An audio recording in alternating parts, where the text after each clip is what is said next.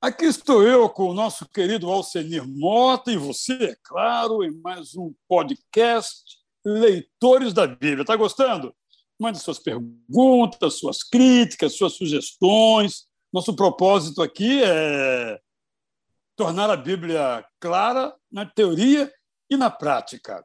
Nós estamos falando sobre os salmos de justiça nesses dias. E aí nós já comentamos no podcast anterior, confira lá os salmos 7, 9, 10, 15, 24 e paramos no 36. Mas nós temos que falar do 37, Alcenê. Vamos falar do 37? Olha que coisa interessante aqui. É, ele fala um pouquinho dessa realidade. Não se irrite por causa dos malfeitores, nem tenha inveja dos que praticam iniquidade. Eu tenho, digamos assim, um carrinho velho, caindo aos pedaços, sou honesto, trabalhador. E o cara que vive da mentira, da arrogância, tem um carrão que chega a ensurdecer. Não é fácil conviver com essa desigualdade, não é, Alcenir? É, já até por causa da questão da, do nosso tempo, né? É algo que também eu tenho procurado refletir muito sobre o, o, o, tempo de Deus, porque a gente quer que as coisas aconteçam do nosso tempo. Só que Deus tem o controle sobre todas as coisas, como você tem enfatizado em vários momentos aí nas suas reflexões, nas suas mensagens. Né? Deus tem o controle, ele, ele conhece o nosso amanhã, ele sabe o que está depois lá do morro, né? A gente que vem aqui numa estrada e você, essa imagem que você usou aí num tempo, numa mensagem que você pregou ali em Minas, né? Subindo ali a montanha e tal, a gente está aqui e, e Deus está olhando lá do outro lado, né? Na pista e tal. Ah, esse é o Deus que que que está controlando todas as ações. Por isso essa impressão do salmista, né? Que os maus não são não são castigados, que eles é, estão se dando bem, acaba não sendo verdadeira, porque Deus está no controle, Deus está agindo, e que no, no momento certo, esses que praticam o mal serão castigados, né, serão corrigidos. E é interessante, algo que você já mencionou até no, no podcast anterior, que é aqui, né? não, é, não é uma justiça somente lá no céu. Aqui no mundo mesmo, as pessoas que praticam o mal acabam também é, sofrendo as consequências dessas maldades, dessas injustiças aqui praticadas. Aqui no verso 36, Alcenir, está assim: passei e começou um pouquinho antes, 35. Vi um ímpio prepotente expandir-se como um cedro do Líbano. Ou seja, alcançar a glória, fazendas, prédios, carros, palácios. Pô, o cara está de vento em popa. Aí o versículo seguinte diz: Passei, e eis que havia desaparecido. Procurei-o e já não foi encontrado. Você já experimentou isso, Alceni? De ver um cara deitando e rolando, daqui a pouco o cara. Ninguém nem sabe onde o cara está. A história, a história tem mostrado isso, né, Jael? Basta a gente conhecer a história, você vê várias pessoas que, num determinado momento, né, tavam, apresentavam sucesso, né, poder, e de uma hora para outra, não somente em termos pessoais, até mesmo em termos de impérios, né? quantos impérios né, não, não já existiram aí que parecia que eram imbatíveis, né, que não teria fim, né, o Império Romano, a, a gente leu a, a Síria, a Síria, Babilônia, né, Medo-Persa, todos esses impérios que, num determinado momento, pareciam que permaneceriam é, permanentemente né, indestrutíveis, tiveram seu fim.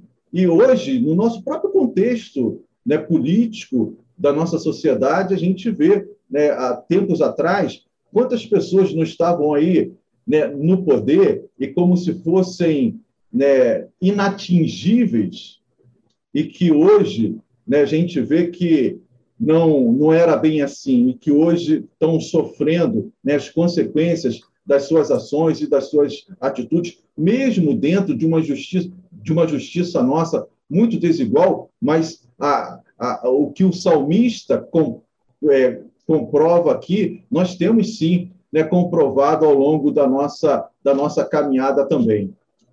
O resumo da ópera é esse: confie no Senhor e faça o bem.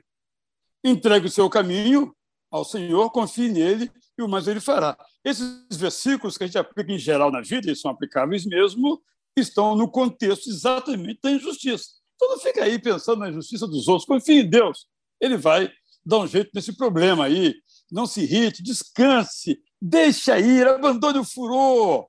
Claro, não está se pregando aqui que a gente não deve buscar o bem da sociedade, mas nesse caso específico, está dizendo: olha, Deus está vendo e ele julgará. Espere, confie, descanse. Pode ser que alguma coisa a gente não veja aqui nessa vida, mas aquela pessoa, aquele, para usar a parábola do rico e do Lázaro, aquele cara lá que foi não para o seio de Abraão, mas foi para o inferno, ele sabia o que, ele tinha feito. E aí ele viu que não tinha mais remédio, porque Jesus agora não é mais o advogado, mas era o juiz. Bem, e vamos agora ao Salmo 50, porque eu estou louco aqui para comentar o 53, então eu tenho que voar aqui. Salmo 50, que é um desses salmos de justiça, tem uma linguagem aqui braba. Olha aqui. O nosso Deus vem, legal. E não guarda silêncio, legal.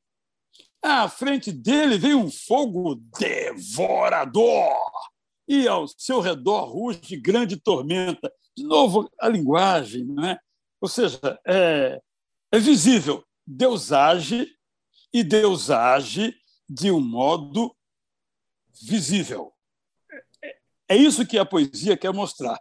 Agora, Alcenilson, eu quero fazer um comentário rapidinho aqui, no 50, verso 8. Não o repreendo pelos seus sacrifícios, nem pelos holocaustos que vocês continuamente me ofereceram, ou me oferecem. Qual é a ideia aqui? É que ele está falando aqui, o salmista, boca de Deus, né? falando como um profeta, que no passado foram feitos sacrifícios. Tudo bem, mas agora o que eu quero essa junção aqui com Oséias é extraordinária, o que eu quero é sacrifício de louvor, ou seja, eu quero vida. Eu quero vida. Eu não quero blá blá blá de culto. Eu quero vida. Então, esse é um, aspecto é, muito valioso. Não sei se você tem alguma coisa nos 50 aí, que eu quero chegar aos 53. É, a, é, é aquela questão que a gente já levantou aqui, já, da, da, da prática, né? da prática que é, é, ela, ela está dissociada, não pode ficar dissociada da, da, daquilo que nós, que nós falamos. Aqui no, no versículo 13, né, desse Salmo 50, diz assim: Acaso, como eu carne de touros, ou bebo sangue de cabritos, oferece a Deus sacrifícios de ações de graças e cumpre e cumpre os teus votos para com o Altíssimo. É uma fala de Deus com relação ali aos sacrifícios que eram feitos pelo povo, mas que não demonstravam exatamente o que eles traziam dentro do coração. Então, Deus dá essa chamada, dá esse alerta, né? Cumpre com o, o, o, o teu relacionamento com Deus através de, de, de ações de graças, através de, de ações que realmente reflitam, reflitam aquilo que você traz dentro do seu coração. E depois ele vem falando aqui sobre a questão do ímpio também, que não teme a Deus, que acha que não vai ser julgado pelo Senhor, que está fazendo e que Deus não está com os seus olhos sobre os seus atos. Isso chama também a atenção dentro da, dessa linha que a gente vem desenvolvendo, que todas as ações que o homem comete aqui, sejam elas boas, e sendo boas, ele vai colher bons frutos, sendo mais essas ações, inevitavelmente também o castigo vem sobre essas pessoas. Ninguém passa impune, não é isso? Na justiça de Deus, não. Na minha passa, na sua passa, mas na de Deus, meu chapa, sem chance. Só, vamos terminar aqui. O 53. Diz o insensato do seu coração: não há Deus. Corrompem-se e praticam iniquidade. Já não há quem faça o bem. Deus do céu olha para os filhos dos homens para ver se há quem entenda, se há quem busque a Deus. Resultado, verso 3.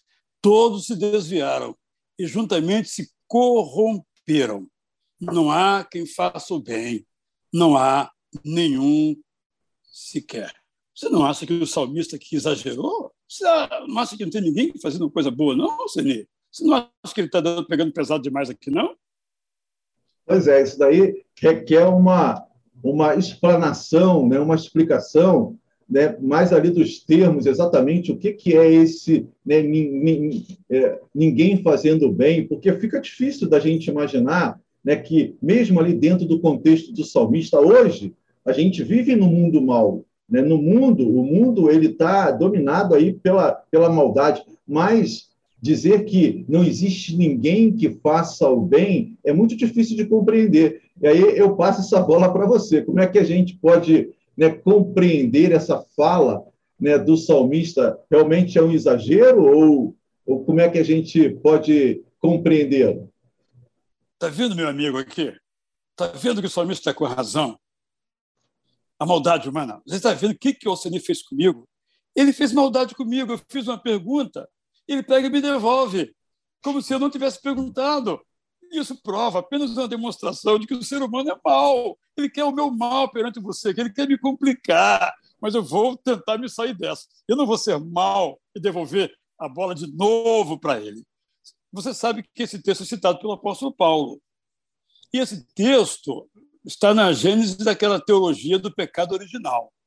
Eu acho que é uma boa explicação. Todos nós pecamos. Nesse sentido genérico, todos nós pecamos. Depois desse pecado original, nós acertamos e erramos. Esse é o sentido. Agora, mesmo quando a gente acerta, se não tomar cuidado, a gente erra. Então, você atravessa uma pessoa necessitada no sinal porque ela está precisando e você pode cuidar dela. Mas ela não agradece a você. Aí você diz: a próxima vez eu vou ajudar também. Já é a maldade. Ou seja, a maldade é intrínseca ao ser humano. E a gente se lembra então das palavras de Jesus: vigiem e orem, para não cair em tentação. Então, eu acho que dentro de nós tem o bem e o mal. E os dois lutam. Para que o mal não prevaleça, o Espírito Santo tem que alargar a sua tenda dentro de nós. Então, eu não entendo que o salmista esteja exagerando. Acho que ele está descrevendo a realidade humana. Mas, pelo poder da graça de Deus em nós, nós podemos alcançar vitórias, humanamente falando, sobre o mal em nós. Paulo fala sobre isso. A luta que eu quero, bem que eu não que eu quero fazer eu não faço, o mal que eu não quero eu faço, exatamente por causa dessa realidade. Então, eu acho que isso aqui não é pessimismo, é realismo. Isso aqui sou eu. Se eu bobear, o mal vai vencer dentro do meu coração. Vigie Israel e ore para você não cair. Eu vou ler aqui um comentário né, sobre esse, esse versículo, assim, ó, que diz: Gostaríamos de poder achar que o ser humano é bom, mas as notícias dos jornais não nos permitem. Gostaríamos de sempre fazer o que é certo, fazer o que é bom, desejar o que é agradável, mas sabemos que geralmente não é assim. Todos nós estamos corrompidos. Essa verdade que a Bíblia repete precisa do seu complemento evangélico, onde o pecado aumentou, a graça de Deus aumentou muito mais ainda, lá em Romanos 5, versículo 20. Devemos ser realistas, diz aqui o comentário. O pecado é uma prática de todos nós. Cheios de esperança por causa do Evangelho, somos perdoados por Deus para uma vida diferente. O pecado é o diagnóstico. E termina assim o um comentário: o remédio é a graça. Sabe de quem é esse comentário? Não, pode dizer. É seu. Lá na Bíblia ah. Sagrada, o bom dia. Né? É, é... Obrigado. Eu fiquei, eu fiquei, desconfiado, eu acho que já li isso em algum lugar. Gente, olha, nós temos que terminar aqui, mas é exatamente isso. Eu acho que você escolheu bem aí, me surpreendeu ao final, foi legal. E a gente vai continuar, né? Temos mais salmos pela frente. A outra semana vamos comentar os outros salmos de justiça. E Alcine, como é que você resume, então, esses salmos todos? Você, ah, você um minuto para você é, concluir o que, que esses salmos querem dizer para a gente. Diz aí, um minuto. Eu, como sou seu amigo? Tá, já, para mim, esse salmo me, me, incentiva, me mostra essa realidade da, da justiça de Deus, né, que, inevitavelmente, todos nós teremos que passar e que me, me, me estimula e que me leva a pregar o Evangelho. Né? Essa realidade de que nós vamos ser julgados e que os salmos deixam muito claro: existem dois destinos. Um é, é a destruição, é, é, é, o afastamento de Deus, e o outro é estar junto com Deus eternamente. E essa, e essa decisão, e essa escolha né, que vai nos levar a um caminho ao, a outro, ela é feita aqui. E por isso, o, o, os próprios salmos falam disso. Né? Nós precisamos proclamar, diante dessa realidade, nós precisamos proclamar o Evangelho, a graça de Deus, a mensagem, para que as pessoas possam se posicionar e fazer a escolha. E nós sempre desejamos, e Deus deseja, né, com o seu amor, que as pessoas façam a melhor escolha, que é aceitando a graça de Deus, o amor de Deus, que inevitavelmente vem junto com a sua justiça. Então, depois dessa sua síntese, graça e paz. E você diz? Amém.